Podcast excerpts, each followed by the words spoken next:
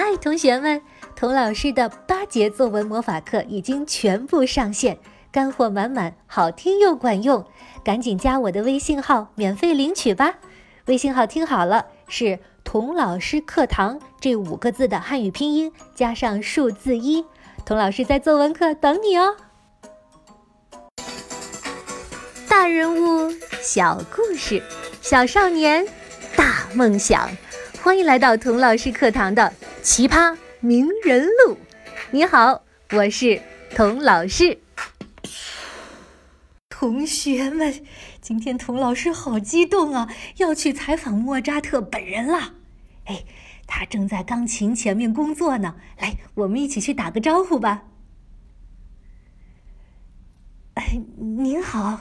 莫扎特先生，嗯，你谁呀？哦，我们上节课见过面的，我叫童老师。哇，一集不见，您已经长大了。神童不长大，你以为我第八个小矮人呢？哎，我现在忙得很，正在赶写一个歌剧呢。你找我有事儿吗？哦，是这样，啊，是您的父亲，我就知道是他。又是他，总是他，一定是他。他是不是派你来劝我，要我回老家萨尔斯堡接受大主教赏给我的宫廷乐师的工作呀？我跟他说了一千遍了，少来管我。可是他呢，从来不听，好像他这辈子的使命就是把屎拉到我的命里。我跟你说哈，我从六岁到十六岁，整整十年的时间，我整个童年呐。他让我就做了一件事儿，巡回演出，带着我和姐姐走遍了欧洲的宫廷啊，慕尼黑、法兰克福、波恩、维也纳、巴黎、伦敦、米兰、罗马。但但是这听起来好好玩啊！你以为我们天天游山玩水、吃香喝辣、伸伸手、弹弹琴就大把大把挣钱吗？难道不是吗？我您那时可真是轰动欧洲啊！连奥地利的皇后都来抱您，让您坐在她的大腿上亲吻她的脸庞，哇，那可是全欧洲最尊贵的皇后啊！哼，你们都看着我们人前显贵，但是你看得到我人后受罪吗？我在异国他乡得了猩红热，在臭蓬蓬、脏兮兮的小客栈里烧得说胡话。要不是我命大，差点就死翘翘了。那时候我才不要什么尊贵的皇后呢，我就想，我就想要我妈妈抱抱我。哎，小小年纪，真是不容易。我听说那时你妈妈恨不得在教堂里打地铺，天天为你祷告，希望主垂怜保佑你。他要是能看到你穿着天鹅绒的衣服、丝绸的袜子，戴着淡金色的假发，优雅自信的在王公贵族面前展示才能，该有多骄傲啊！哈哈，估计他那时候担心的是我那笨手笨脚的老爸晚上就着蜡烛帮我洗衣服、袜子，把衣服弄坏了。要知道，我们可没钱多做几套演出服换着穿。不会吧？您的粉丝那都是全欧洲最有权有势的王公贵族了，难道，难道他不付给你们演出费吗？我爸的如意算盘也是这样打的呀。可是你们知道吗？这些老爷太太们，别看他们一个个珠光宝气，住在金碧辉煌的宫殿里，可是一个个铁公鸡似的，一毛不拔。我们一家三口卖力的表演了一个晚上，我一个人就得弹四五个小时，我屁股都坐扁了。可是他们呢，往往就赏些个什么鼻烟壶、铜腰带扣、啊陶瓷小摆设什么的，就把我们给打发了。这些人怎么这样啊？要知道，童老师课堂里的小朋友都知道，知识付费那是天经地义的，都要给我打赏呢。真的，那我太羡慕你了，童老师。干脆我去给你童老师课堂的小朋友演奏得了，说不定啊，他们还把我当人看呢。您说什么呢？把你当人看？呼，他们会把你当神一样崇拜的。莫扎特先生，作为未来人的代表，我必须告诉你，那些高高在上的王公贵族，到了我们的时代，早被人忘得一干二净了。但是，每个人都知道您。赞美您，研究您，欣赏您。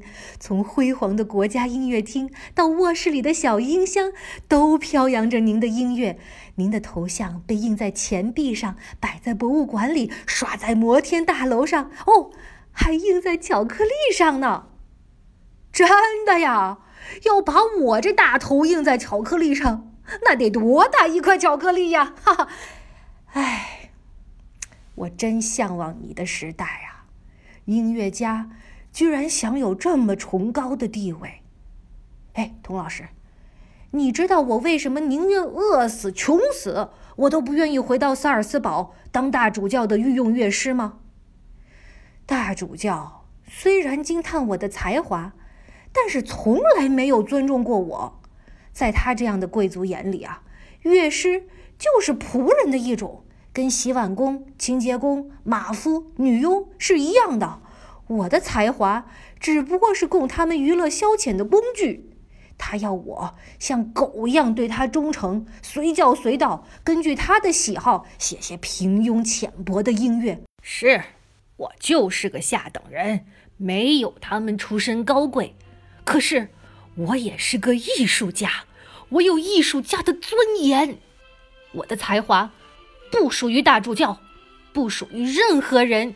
我的才华只属于我自己，而且你们等着瞧吧，我的才华将属于历史，属于未来，属于全人类的荣光。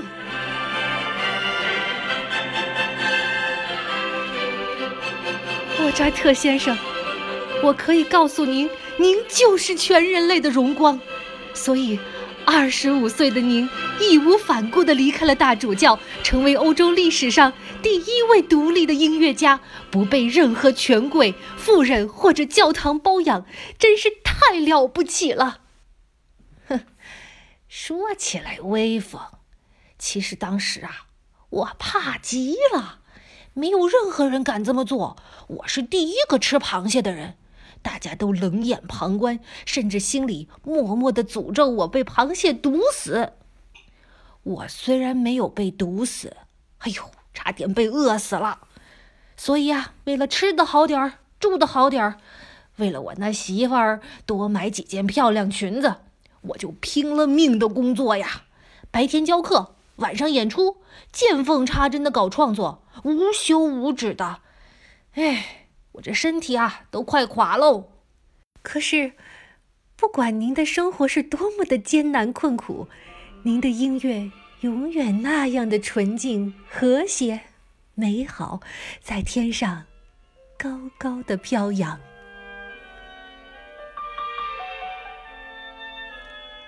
就像美国音乐学者马克利斯说的，在音乐历史上有这样一个时刻。各个对立面都一致了，所有的紧张关系都消除了。莫扎特就是那个灿烂的时刻。您的选择不但是正确的，而且是伟大的。哎，这么说来，你不是我爸爸派来游说我的呀？哦，当然不是了。其实啊，呃，其实我是来听你的。屎尿屁之歌的，哎呀，童老师，失敬失敬！没想到你跟我一样也喜欢屎尿屁呀。哦，我对屎尿屁，呃，感觉一般。不过，我只是很好奇，像您这样伟大的音乐家，怎么会对，呃，怎么会这么臭不要脸？哎，不是，不是，不是，是呃，接地气。屎尿屁为什么不能写进音乐里啊？你们国家的庄子不就说过“大道在于以屎”吗？我们德意志伟大的宗教改革家马丁·路德也说过：“魔鬼常常被我的屁轰走。”嘿，所以呀，越有智慧的人就越能在别人哎瞧不起的地方看到真理。所以啊，你们现代人不是说我的音乐可以提高智商吗？嘿嘿，指的就是我的屎尿屁之歌吧，哈哈！哎，童老师，你是想听屎歌还是屁歌呀？不，这这都能选呢。哎，干脆我给你都演奏一遍吧。哎，这是我写的一个音乐笑话，专门嘲笑那些啊滥竽充数的作曲家做的垃圾曲子。我呀，在末尾放了三个屁，你听听啊。等会儿，等会儿啊，来了来了，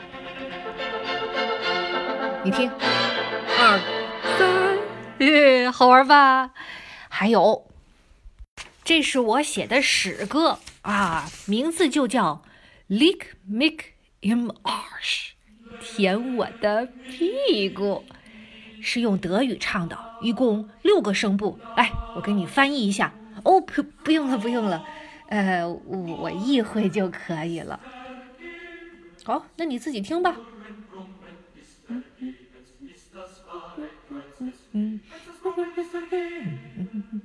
你真不用我翻译？啊，不用了，我就这么欣赏好了。哎，莫扎特先生，恕我直言，这屎尿屁固然是我们健康生活很重要的一部分。但是有出口也要有进口，是不是？您为什么不写写好吃的呢？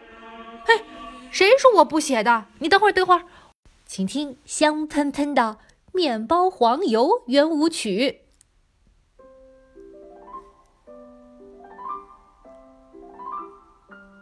哎，像不像软软的黄油儿涂在面包上的样子呀？哎呀，太可爱了，莫扎特先生，有什么是您不能写的吗？嗯，让我想想，嗯，没有，只有我不愿写的，没有我不能写的。我告诉你，我现在写的这个歌剧呀，叫《魔笛》，里面就藏着神秘组织共济会的秘密。哎，你知道吗？我就是共济会的成员。这个歌剧写出来以后啊，共济会的兄弟和镇压共济会的女王都要来找我的麻烦。可是啊，我就是忍不住要写。哎，童老师，下一集你来给大家讲这个故事吧。我讲了，那秘密可就要公布于众了，你不怕吗？怕什么？教皇的神曲我都给偷出来了。莫扎特，我从小就不是被吓大的。好。你敢写呀？我还有什么不敢说的？我们下一集就来讲讲莫扎特的魔笛和共济会的秘密。我们下一集再见吧。